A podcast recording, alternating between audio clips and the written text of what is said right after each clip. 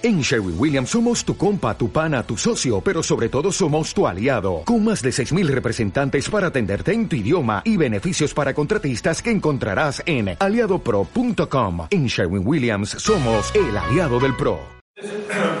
Ah, de alguna manera voy a repasar una serie de conceptos porque a veces hablamos de genética y ah, tenemos que ser ah, precisos y entender un poco pues Ah, cómo funcionan los genes, cómo funciona eh, la herencia, cómo dentro de una familia pues, eh, se distribuyen las mutaciones y a la vez que entendáis un poco qué hacemos desde el laboratorio para entender que cuando damos un diagnóstico genético, ah, qué ah, herramientas utilizamos y para que podáis entender un poco mejor qué podemos aportar desde el laboratorio. Finalmente, algunos apuntes sobre el consejo genético. Por tanto, eh, recordar que de alguna manera somos lo que somos y cada uno es único. En cierta medida esa es un poco la imagen de que cada uno es distinto a pesar de que tenemos pues, una base genética muy similar y eh, básicamente porque somos aquello que eh, nuestros genes determinan que seamos junto con la interacción de los genes con el medio ambiente. Básicamente sabéis que en el núcleo de las células hay los cromosomas y que estos cromosomas son los que tienen ah, de alguna manera las instrucciones genéticas para que podamos desarrollar a partir de un óvulo ah, un individuo completo. Tenemos 23 pares de cromosomas, es decir, 23 pares de cromosomas como estos, de los cuales unos son sexuales, y esto lo sabéis todos, si eres XX eres una mujer, XY eres un varón. Pero cuando hablamos de que nosotros tenemos estos 46 ah, pares de cromosomas, en realidad lo que estamos diciendo es que a partir del espermatozoide tenemos una copia de cada cromosoma que se unirá cuando se fertiliza el óvulo con otra copia del de, eh, mismo cromosoma. Con lo cual, cuando se funde el espermatozoide con el óvulo y le fertiliza, se consiguen 46 cromosomas y de cada uno tenemos una copia que viene del padre y otra copia que viene de la madre. Por tanto, ah, cuando hablamos de nuestra genética tenemos que pensar en que tenemos dos herencias genéticas, la que viene de nuestro padre y la que viene de nuestra madre. Otro de los conceptos importantes es que hablamos de mutación y hablamos de que el gen está mutado y por tanto este es ah, la causa de nuestra enfermedad. Probablemente tenemos que saber que en el, ADN que tenemos en los genes está, eh, se codifica para cómo han de ser nuestras proteínas. Y son estas proteínas que pueden ser anómalas las que van a producir la enfermedad. Es decir, en el gen tenemos una instrucción errónea, por ejemplo, porque tenemos una mutación.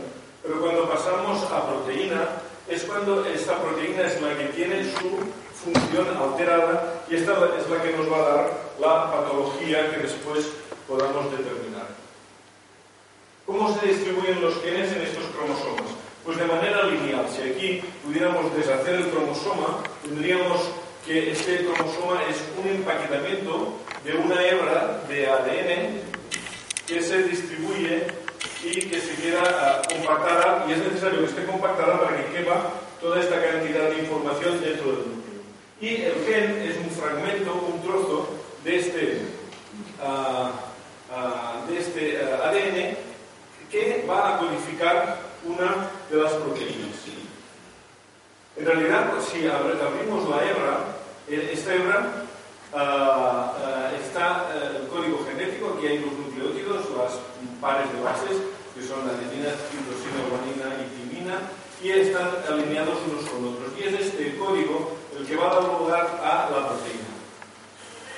Cuando hablamos de genes, uh, habréis oído hablar de exones. Entonces, ¿qué es un exón, qué es un intrón y qué es un promotor? Pues antes os he puesto, habéis visto, que uh, aquí hablo de que este es el gen. Por ejemplo, imaginaros que este es el gen de uh, la pirina, que es la proteína que está mutada en la fiebre internacional. En realidad, lo que decimos es que hay unas regiones que llamamos exones, desde el exón 1 o el exón 2, el 3, el 4, etc., que son los que van a dar lugar a la información que ya va a parar a las que codifican las proteínas. Y entre medio de estas zonas hay los intrones. Por tanto, ah, y después hay unas zonas promotoras que dicen cuándo ese gen se ha de expresar. Entonces, la regulación de cuándo se expresa este gen y este gen empieza a producir mensajes eh, se codifica en esta zona que se llama promotor. Hay muchísima cantidad de, zonas en el DNA que aún no sabemos lo que ah, quieren ah, o que, para qué están y lo están analizando y estamos precisamente estudiando todo esto. Pero ahora cuando hablamos de genes hablaremos de distintos exones. Es decir, estas regiones que son las que van a dar lugar a la proteína. Por tanto, una mutación en esta zona nos va a dar lugar a una, mutación en la proteína. Una mutación en el intron probablemente no tenga muchas veces efecto porque la proteína será la misma. Hay un dogma que es que el DNA de alguna manera es el que codifica para la proteína y lo hace a través del de RNA mensajero, que es el que de alguna manera sale del núcleo para dar lugar a este, el código. Y este paso de DNA a RNA se llama transcripción y el paso de RNA a proteína lo llamamos traducción. Traducimos el mensaje que está en forma de nucleótidos, lo transformamos en uh, aminoácidos. A su vez, el DNA puede duplicarse a sí mismo porque cuando una célula se divide y da lugar a dos células hijas, lo que estamos haciendo es, de alguna manera, dividir el contenido genético y por tanto el DNA se puede replicar a sí mismo. Uh, aquí veis una hebra de ADN, aquí veis las bases, la timina, la adenina en verde, la guanina en negro, la glucosina, y de alguna manera esta que está en el núcleo dará lugar al ácido ribonucleico que tiene la misma información que la que tiene el DNA. Y finalmente, este ácido ribonucleico lo que hará es, ribonucleico, perdón, RNA, lo que hará es, gracias a los ribosomas, empezar a desplazarse a lo largo del RNA para ir sintetizando poco a poco esta proteína que al final será liberada y que será uh, un conjunto de aminoácidos que serán los que darán la forma, el plegamiento y la función a esta proteína. Por tanto, cuando hablamos de que hay una mutación, estamos diciendo que hay una alteración en esta lectura y lo que va a hacer es cambiar uno de estos aminoácidos y en lugar de pegarse así, tal vez se plegue de otra manera y evitará su función. Bien, uh, lo que sí que sabemos es que hay una gran variabilidad genética. Y esta variabilidad genética es lo que nos hace distintos a unos de otros. Cuando miramos un individuo, de aquí llamamos uno, este sería el gen X, por ejemplo, de la pirina, comparamos con otro individuo, el individuo 2, podemos ver que a veces hay variaciones en la secuencia genética y esto le llamamos variabilidad genética, es decir, todos somos distintos probablemente porque tenemos eh, variaciones en nuestros genes. Todos tenemos genes que van a codificar para la pirina, por ejemplo, pero pueden haber polimorfismos o diferencias entre uno. Estas variantes genéticas a veces no causan enfermedad, son frecuentes en la población y eh, lo único que están generando es que todos seamos diversos, pero no producen enfermedad. A esto le llamamos polimorfismo. Y sabemos que cuando decimos hemos detectado tres polimorfismos en el gen de la pirina. Estos polimorfismos lo único que quiere decir es que evolutivamente nuestro gen ha ido variando, pero no afecta a la proteína. La proteína tiene su función y por tanto no afectan absolutamente para nada a la enfermedad. En cambio, hay variaciones genéticas que sí que están asociadas a la enfermedad y en este caso hablamos de mutaciones. Cuando hablamos de mutaciones hablamos de que esa diferencia entre el individuo 1 y el individuo 2 hacen que este individuo esté enfermo y este esté sano. Por tanto, a partir de ahora, yo básicamente hablaré de uh, mutaciones que están asociadas a la enfermedad. Estos son algunos de los genes que actualmente uh, conocemos uh, asociados pues, a patologías autoinflamatorias. Nos ha hablado esta mañana el doctor Arostegui del gen MEF, de Mediterranean Fever en inglés. Este es el gen que está uh, asociado o responsable de la fiebre mediterránea familiar y como os ha dicho hay 10 Cada uno de estos exones puede tener mutaciones que estén asociadas a la enfermedad. Y uh, de alguna manera hay algunos en los que hay uh, clásicamente muchas más mutaciones, uh, que por ejemplo sería el 2, el 9, el, eh, perdón, el 10, el 2, el 9, y en estas se puede acumular una serie de mutaciones que, que podemos describir. Estos son algunos de los genes que tenemos montados en el laboratorio. La idea es, ¿cómo estudiamos nosotros estos genes para ver si hay mutaciones? Hacemos lo que se llama un análisis mutacional. Y lo que vamos a mirar es que si estamos diciendo que uh, son los exones los que van a ser, que van a dar el código de cómo va a ser la proteína, lo importante es que analicemos exón por exón para ver si alguno de estos contiene alguna proteína. Y lo que voy a explicaros básicamente es lo que hacemos en el laboratorio. Nosotros lo que hacemos es, uh, a partir de la sangre que se nos envía como muestra, extraer el DNA, es decir, todo el DNA de las células, las abrimos, sacamos todo el DNA de las células y nos dirigimos para estudiar, por ejemplo, el exón 3. Lo que hacemos es colocar unas, uh, unos, primers, que llamamos unos cebadores, que se enganchan exactamente alrededor de este exón y mediante una técnica que habéis oído hablar, que se llama la, la cadena polimerasa, reacción de de que se llama la PCR, la Polymerase Chain Reaction, lo que hacemos es amplificar este, esta cantidad de DNA, esta zona de DNA, consiguiendo gran cantidad de uh, copias de la misma zona para poderla secuenciar. A continuación, mediante secuenciadores, lo que hacemos es analizar de una punta hasta la otra cuál es la secuencia genética y vemos que pues, dos timinas, una citosina, otra citosina, con esto vemos uh, cuál es el aminoácido que codifica. Esta secuencia la comparamos con la secuencia normal y vemos si es idéntica a la normal o no es idéntica a la normal. Por tanto, cuando uh, hablamos de que secuenciamos uh, un gen, hemos de primero recordar que si estamos secuenciando todos los exones o solo unos exones y con qué tipo de, de, de tecnología lo estamos utilizando. Por tanto, si decimos, hemos mirado el gen de uh, la fiebre mediterránea familiar, si solo miramos el exón, por ejemplo, 2, 5, 9 y 10, estaremos mirando las mutaciones más frecuentes.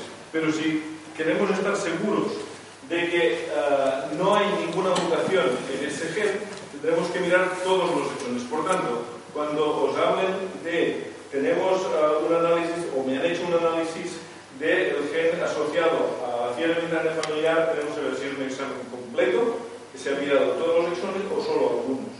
Y esto es importante, porque si solo han encontrado una mutación. Otras veces hay técnicas que lo que miran son mutaciones puntuales. Entonces, hay técnicas sencillas que lo que hacen es decir, ¿tengo la 694 o no la tengo? Porque se mira exclusivamente eso. Entonces, también es un examen que puede ser interesante en algunos países en los que las mutaciones más frecuentes pues, son las que están en estos estudios, pero no puedes decir que has mirado todo. Uh, de alguna manera esto es simplificar, porque en realidad lo que nosotros hacemos cuando eh, estudiamos uh, el DNA es que cuando amplificamos el exón 3, no lo estamos amplificando de uno solo de los cromosomas, sino que en realidad lo que hacemos es que estamos amplificando del cromosoma paterno y del cromosoma materno. Es decir, que los cebadores se unen tanto alrededor del exón 3 de la madre como del padre. Y lo que tenemos es un conjunto de, de secuencias uh, que cuando secuenciamos podemos encontrarnos, por ejemplo, que la mutación esté solo en el cromosoma materno. Y esta sería que en este punto hay una diferencia entre uno y otro. Por tanto, cuando hacemos la secuencia, lo que encontramos es esto. Esto sería una mutación, es decir, en lugar de tener un tipo de uh, adenina, adenina, timina, o, lo que encontramos es que en este punto de aquí, cuando secuenciamos el uh, cromosoma paterno, nos sale un, en negro una guanina y uh, cuando miramos el materno que está mutado nos sale una adenina. Con lo cual, este precisamente eh, sería la imagen que encontramos cuando hay una mutación. ¿De acuerdo? Es decir, que sería una mutación heterocigota. Hablamos de heterocigoto porque solo está en uno Si hubiera, en, si hubiera en el otro, la imagen sería completamente distinta y diríamos que encontramos dos mutaciones. Pero cuando hablamos de dos mutaciones podemos decir que hemos encontrado una en el exón 3 y otra en el exón 2, no tienen por qué estar en el mismo sitio. Por tanto, cuando hablamos de mutaciones en el gen, si solo encontramos, estudiando todo el gen, una mutación, diremos que somos heterocigotos y que solo hemos recibido esa mutación o del padre o de la madre. Si mirando todo el gen encontramos dos mutaciones, probablemente una venga del cromosoma materno y otra del cromosoma paterno. Esta sería la imagen de una de las más frecuentes de la población española, que es la metionina 694-BA. En esta posición, en la que en principio veis A, T y G, es decir, esta sería en verde una A, en, rojo una T y en, negro una G, si os fijáis aquí hay una A y una, T.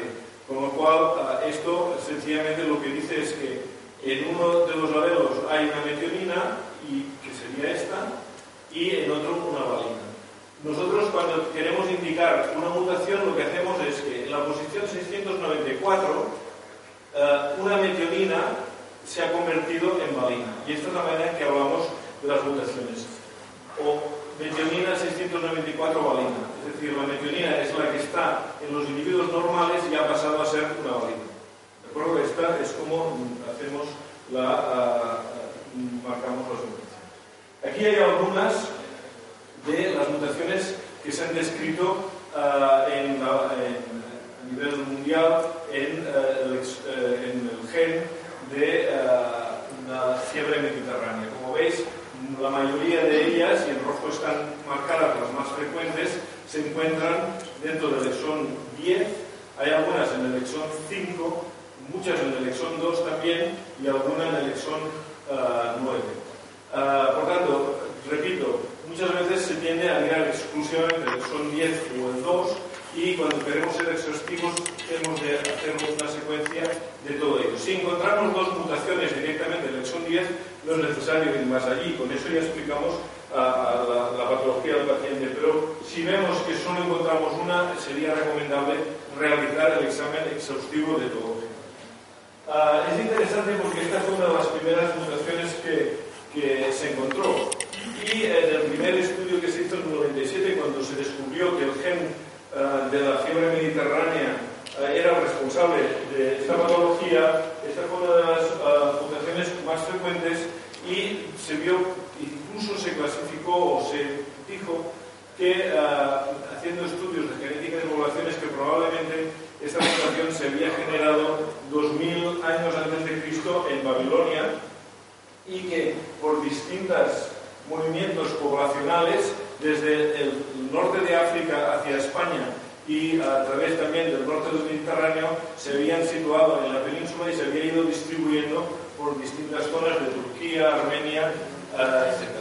Esta sería, de alguna manera, una de las que eh, son más frecuentes y eh, nosotros eh, conocemos el hecho de que eh, es una de las que afecta básicamente de una manera casi única a la población chueca de la que se ha hablado hoy, la población de origen judío de las, de, las Islas Baleares.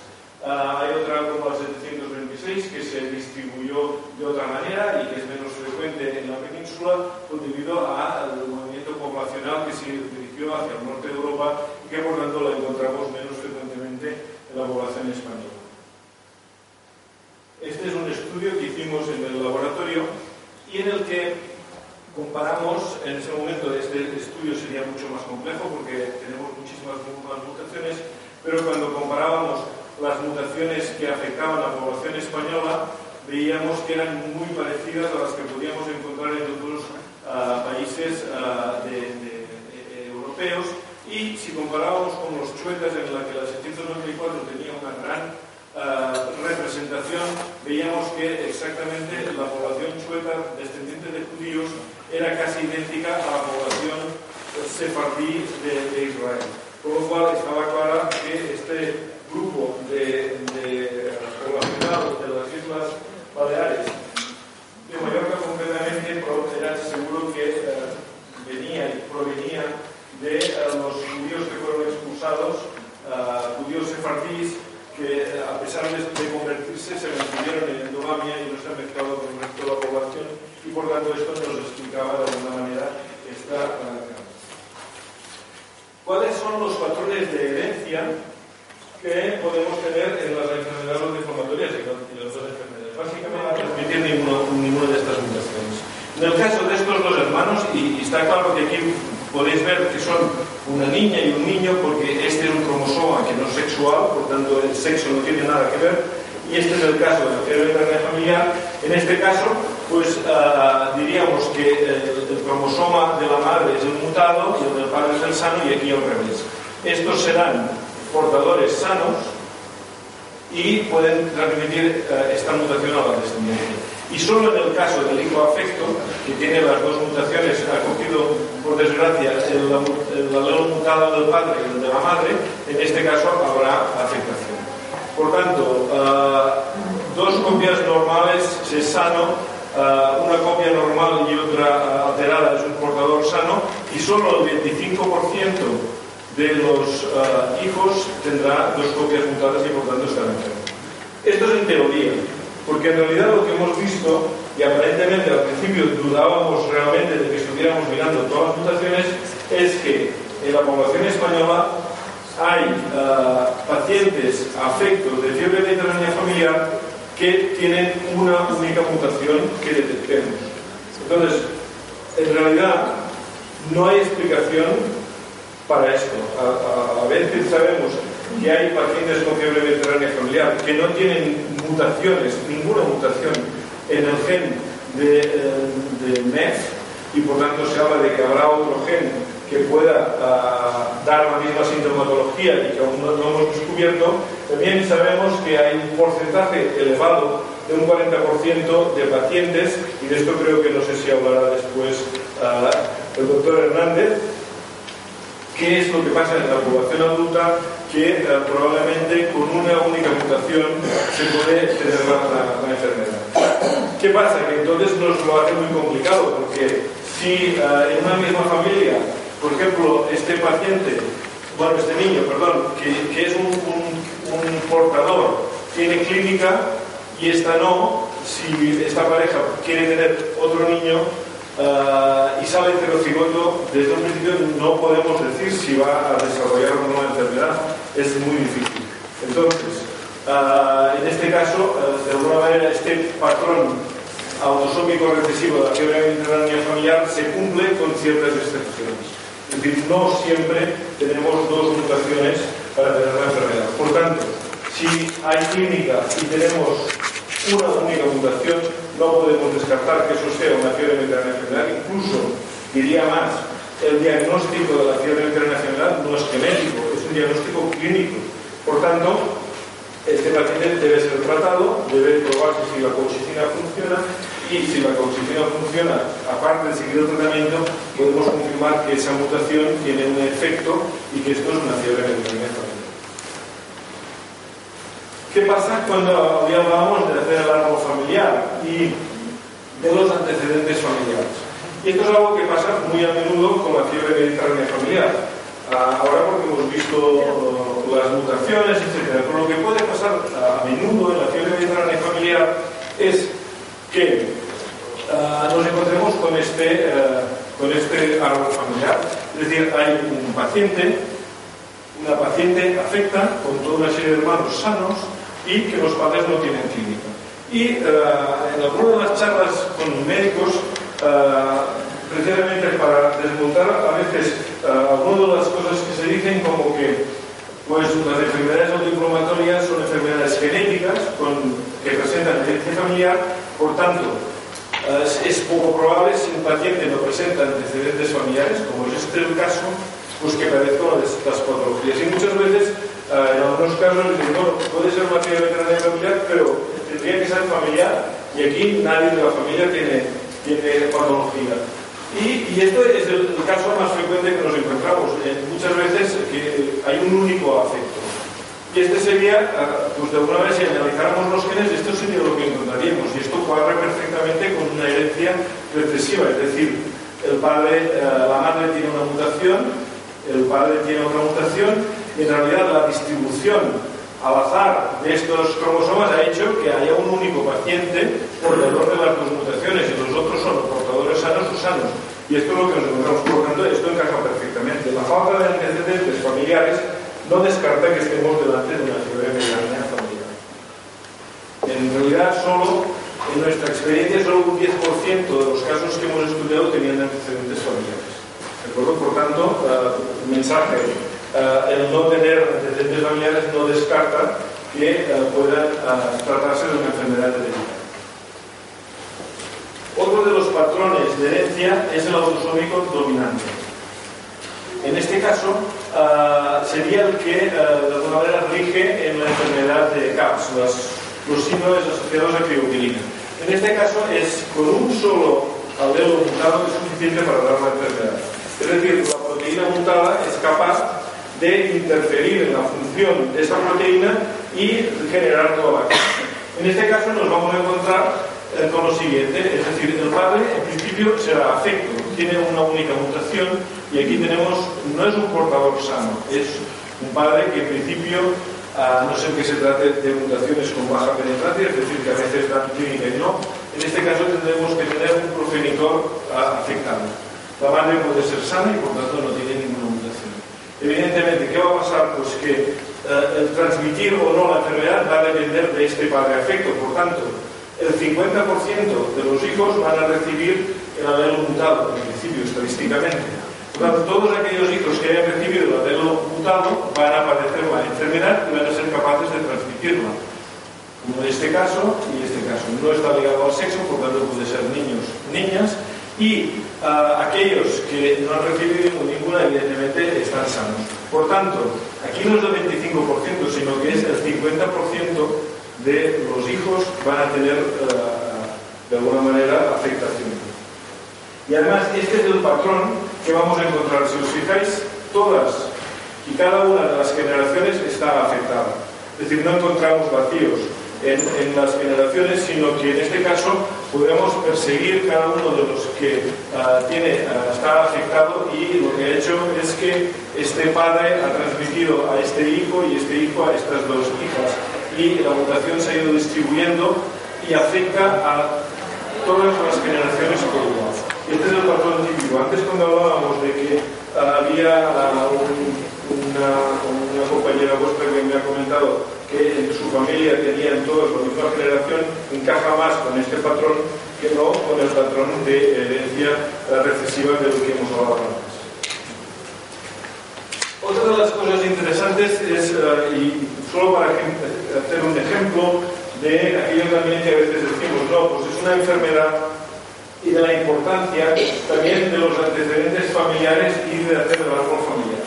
Y este es un caso de un paciente de 71 años, es decir, a cierta edad, no estamos hablando de paciente pediátrico, mucho menos. en principio no tenía antecedentes familiares y lo que tenía era una amiloidosis reactiva y lo, que pasaba es que además padecía una artritis recurrente que lo habían clasificado de un reumatismo palindrómico que es algo bastante inespecífico. No tenía manifestaciones cutáneas. Nos lo enviaron para ver qué podía ser y en principio, bueno, pues hicimos la fiebre de carne familiar, lo normal. Bueno, pensamos que estas afectaciones de, de, artritis, etcétera, podía coincidir con un TRAPS porque había amiloidosis y TRAPS es uno de los amiloidogénicos y salió completamente normal. Y en esto que hablaba el doctor Rostic esta mañana, de que muchas veces lo que hacemos es al final juntar todos los genes a ver lo que sale, pues lo que apareció fue una mutación en responsable de, un CAPS, eh, concretamente de un McElroy, eh, en el gen NLRP3 o CIAS1 del que se hablaba esta mañana. Evidentemente nos sorprendió mucho primero el hecho de que eh, el paciente tuviera esta edad, aunque probablemente su eh, enfermedad era, había iniciado eh, antes. y vimos que en una familia francesa que había sido publicada en este artículo, esta mutación estaba asociada a un síndrome de Michael-Wells de lo que os han hablado esta mañana. Entonces la pregunta fue cómo puede ser que no tenga antecedentes familiares y que además haya empezado así. Y, entonces, de alguna manera, este es el paciente, pues hablamos con el clínico que los llevaba y uh, preguntó sobre uh, si había algún antecedente que buscara, porque realmente este paciente estaba mutado y aunque no tenía toda la clínica, que es otra de las cosas que ha salido hoy, uh, no tenía la clínica de CAPS Florida, pues sí que tenía algunas cosas y preguntamos. Evidentemente, una de sus hijas tenía sordera neurosensorial que está precisamente en los CAPS, en los macroworks mientras el paciente no, no tenía neurosensorial. El inicio fue hacia los 18 y 21 años, pero no tenía las manifestaciones químicas y era portadora de la mutación. Por tanto, en principio esta familia no tenía antecedentes y entonces dijimos, bueno, parece ser que aunque la clínica no sea florida y no tenga todos los síntomas, pero aquí ya vemos una hija que los puede tener. Nos preguntamos bien uh, si esta hija uh, tiene esta clínica, uh, qué pasa con su descendencia. y una de las hijas 12 años que en este momento estaba sintomática también lleva la mutación. Por lo cual, esta paciente, antes de que se quede sorda, seguramente se va a tener que hacer una aproximación terapéutica porque ya sabemos que puede desarrollar uh, patología similar a la que tiene su madre, con lo cual este requiere un seguimiento estrecho. Y en este caso, uh, esa familia sin antecedentes aparentes parece que nos está descubriendo que hay muchísimos más uh, posibles afectos, con lo cual vamos a tener que aplicar terapia en esta familia. Lo que nos pareció realmente interesante es que este paciente además tenía tres, tres hermanos más y preguntamos que, bueno, no tiene antecedentes, pero ¿por qué no lo analizas y consultas? Y resulta que uno de sus hermanos había tenido uh, miopericarditis recurrente, tenía sordera, pero toda la familia decía, bueno, estamos todos sordos, pues sordera, y uh, con un inicio en edad adulta y también tenía la mutación. Claro, a partir de aquí ya preguntamos su hijo y evidentemente tenía pericarditis recurrente, sordera neurosensorial y era portador de la mutación. Es decir, eh, y partíamos de una familia que no tenía antecedentes y resulta que la mutación se ha ido eh, en un patrón dominante transmitiendo de unos a otros. Uh, claro, uh, cuando preguntamos por la madre, por la abuela de toda esta familia, había tenido sordera, que había empezado tarde, pero en principio tenía otras manifestaciones. Y ya pasamos a mirar la otra vía de la familia y volvemos a encontrar uh, pacientes con sordera, no pudimos hacer el estudio genética, pero lo que seguro es que, perdón, lo que seguro es que toda esa familia en principio no tenía antecedentes familiares, nadie se estaba tratando y ahora sabemos que probablemente con un tratamiento con bloqueo de IL-1 podremos realmente uh, estudiar y prevenir algunos de los síntomas que se producen. Por tanto, no siempre los síntomas vienen todos de manera fluida como ponen los libros, y esto lo he dejado esta mañana pues, uh, el doctor Antón, y es importante hacer bien todo lo que sería el árbol familiar. Por tanto, ahora actualmente lo que estamos haciendo nosotros es, debido a que al principio diagnosticábamos la mayoría de casos que eran casos floridos, que los clínicos lo veían clarísimo que esa patología era así, solo aplicamos el estudio uh, de genes aislados cuando tenemos una clínica clarísima, pero actualmente hemos decidido ya montar todos los genes para todos los pacientes que nos llegan, de manera que manera podemos dar una respuesta más rápida y lo que estamos utilizando son nuevas tecnologías de ultrasecuenciación, es decir, este es un aparato sencillo, es como una máquina expendedora de café y lo que hacemos es que podemos estudiar 40 pacientes a la vez y todos sus genes al mismo tiempo con un aparatito que tiene este tamaño. Cuesta 100.000 euros, pero en realidad estamos sacando mucho partido y de alguna manera podemos descartar que de momento todos aquellos genes asociados a enfermedades autoinflamatorias podamos eh, descartarlos. Básicamente, eh, el estudio de autosecuenciación es distinto, no es como ese que os he enseñado, lo que hacemos es, uh, es coger las células, hacemos a partir de la sangre, hacemos una extracción de, de ADN, si hay una amplificación concreta y lo que hacemos, aquí veis que hay una mutación y lo que hacemos es, esta es la manera en que nos da las imágenes, es decir, lo que nos da son moléculas aisladas y aquí veis la mutación en, uh, en estas moléculas, con lo cual con la autosecuenciación podemos encontrar incluso otro tipo de mutaciones que estamos viendo que están asociadas a enfermedad que no son ni heredables ni son de nuevo porque no se han producido uh, durante la fusión entre el espermatozoide y el óvulo, sino que son mutaciones que se han producido durante la vida del individuo, uh, durante el desarrollo del óvulo y, y, que lo que estamos descubriendo es que no afectan a todas las células del organismo, sino a una pequeña cantidad de un 5 o un 10% de las células que tenemos. Con lo cual, con un, únicamente un 5 o un 10%, incluso se puede generar patología. Y estas las perdemos si lo hacemos por la tecnología antigua.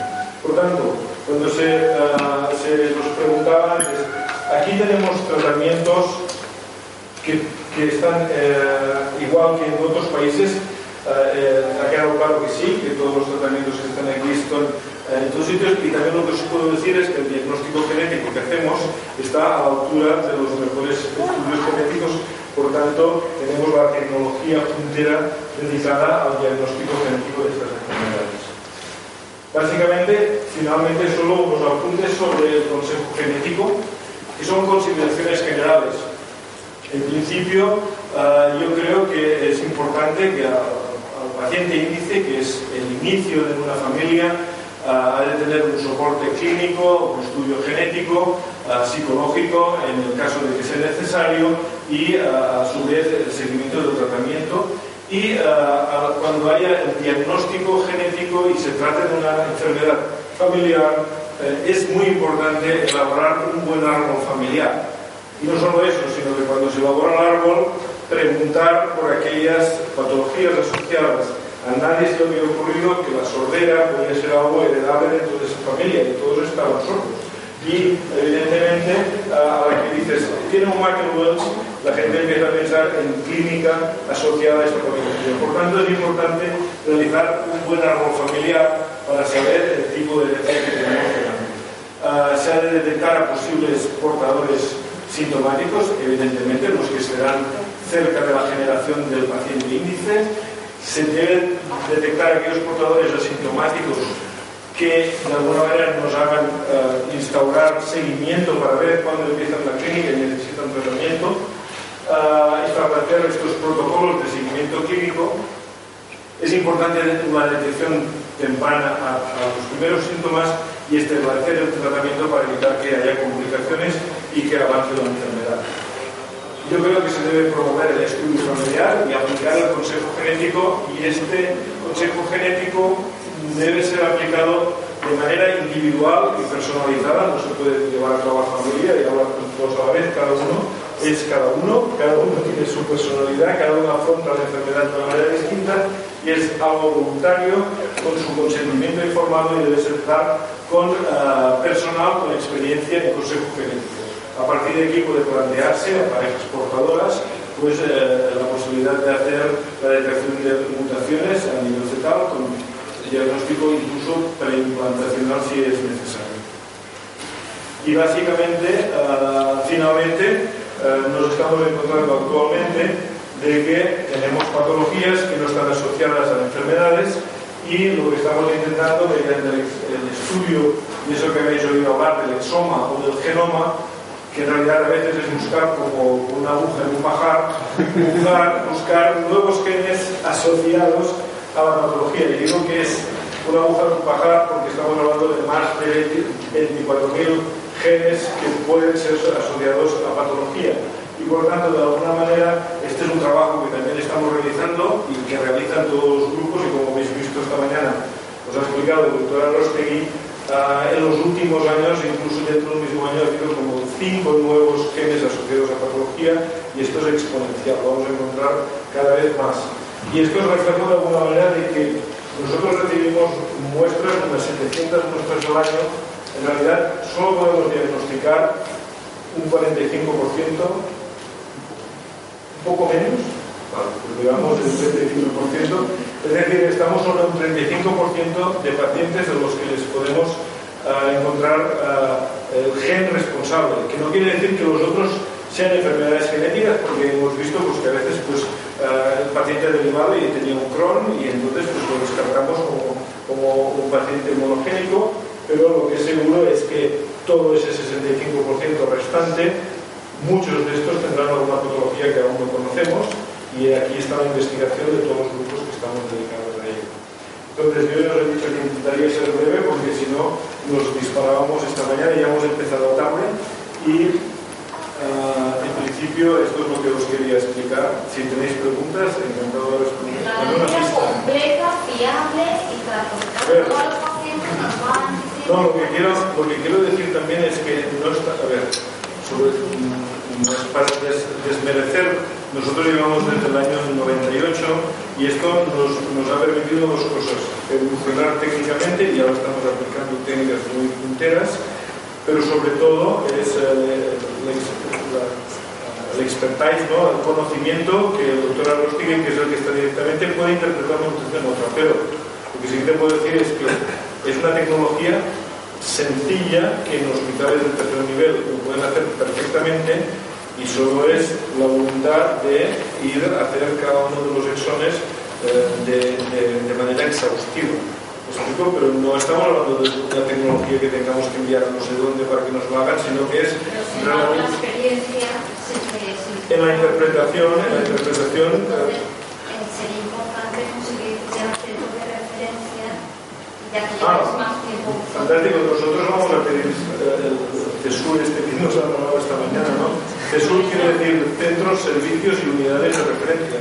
Entonces, evidentemente, y tenemos una experiencia, como habéis visto, se han diagnosticado más de 650 pacientes de fiebre familiar, tenemos estudiado más de 7.000 pacientes en general, entonces vamos a intentar que esto se pueda conseguir que seamos centro de referencia, cosa que facilitaría mucho las cosas, porque principio, si hubiera una financiación que permitiera a los hospitales enviar los centros de referencia, nosotros hacemos el estudio, no nos tenemos que preocupar porque si pagan o no pagan, nosotros encantados de la vida de colaborar con todo el mundo, porque, bueno, en realidad el 90% de las muestras que nos llegan son de toda España. También nos envían desde, desde Londres, a Italia y Sudamérica, pero en principio no tenemos ningún inconveniente. Con la crisis, las comunidades autónomas no quieren enviar y no quieren derivar a otra comunidad autónoma. Bueno, sí, a veces las hacen en otros hospitales y nos consultan qué quiere decir ese resultado que les, que les da. Entonces, el doctor Arrostegui está más rato al teléfono protestando e interpretando resultados que hacen en otros hospitales, a lo mejor que el Sería más nuestro. rentable enviarlo directamente y pues Estamos de acuerdo. Entonces, alguien supongo que algún día decidirá. Como estamos de acuerdo, ¿qué podemos Bueno, pues supongo que cuando, cuando apliquemos a CESUROS pediremos una carta de recomendación para que de alguna manera pues, podamos mantener. En realidad, lo, que es importante es que no todos podemos saber de todo. Y entonces hemos de concentrar el conocimiento, tanto los clínicos, a nivel clínico, como también incluso pediátrico o de adulto y de nivel genético.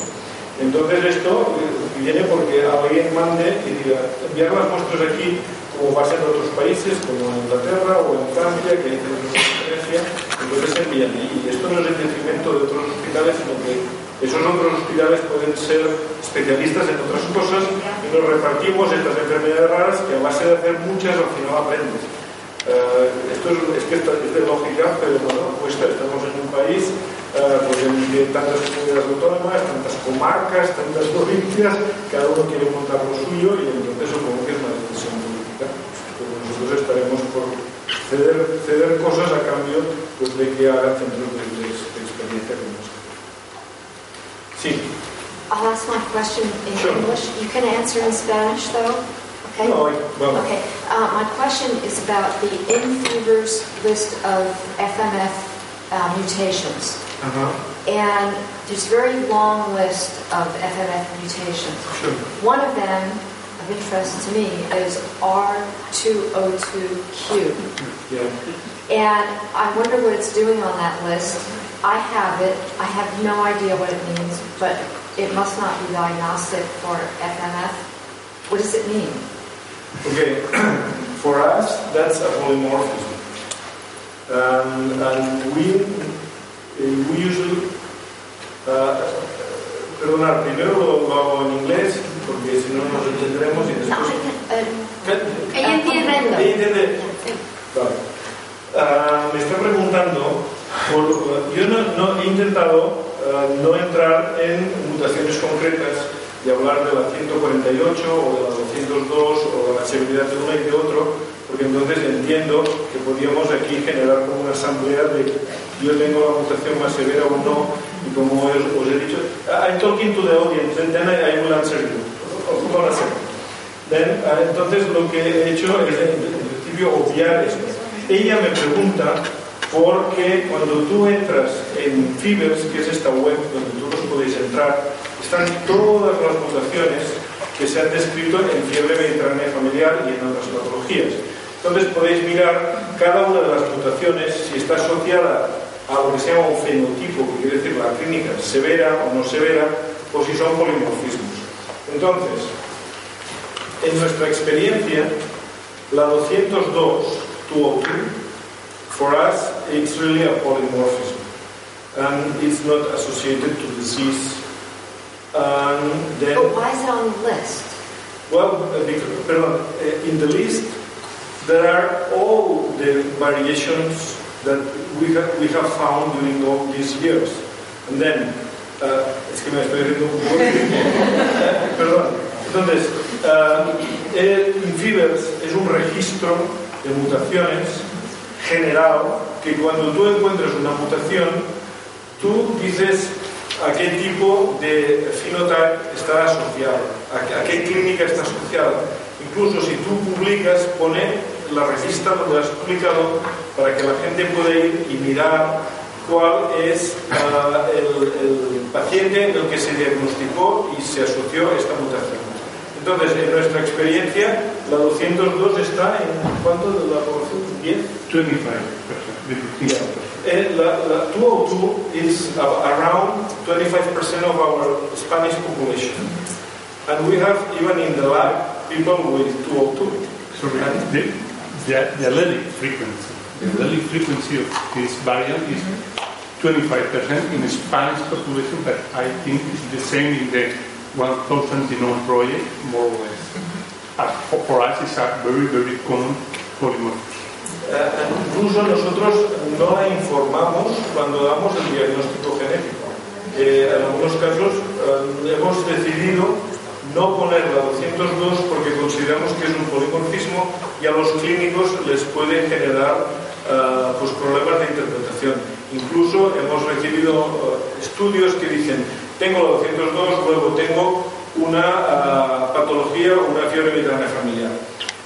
Si, si, si tienes clínica, yo diría que si tienes clínica de fiebre mediterránea familiar que con colchicina desaparece y tienes una 202, no descartaría que la 202 pueda ser un cofactor que junto a otras cosas de la, la clínica. Y si la colchicina va bien, yo no me atrevería a decir que eso es debido a 202 o es una fiebre mediterránea familiar como aquellas que, está, que no tienen mutación ninguna.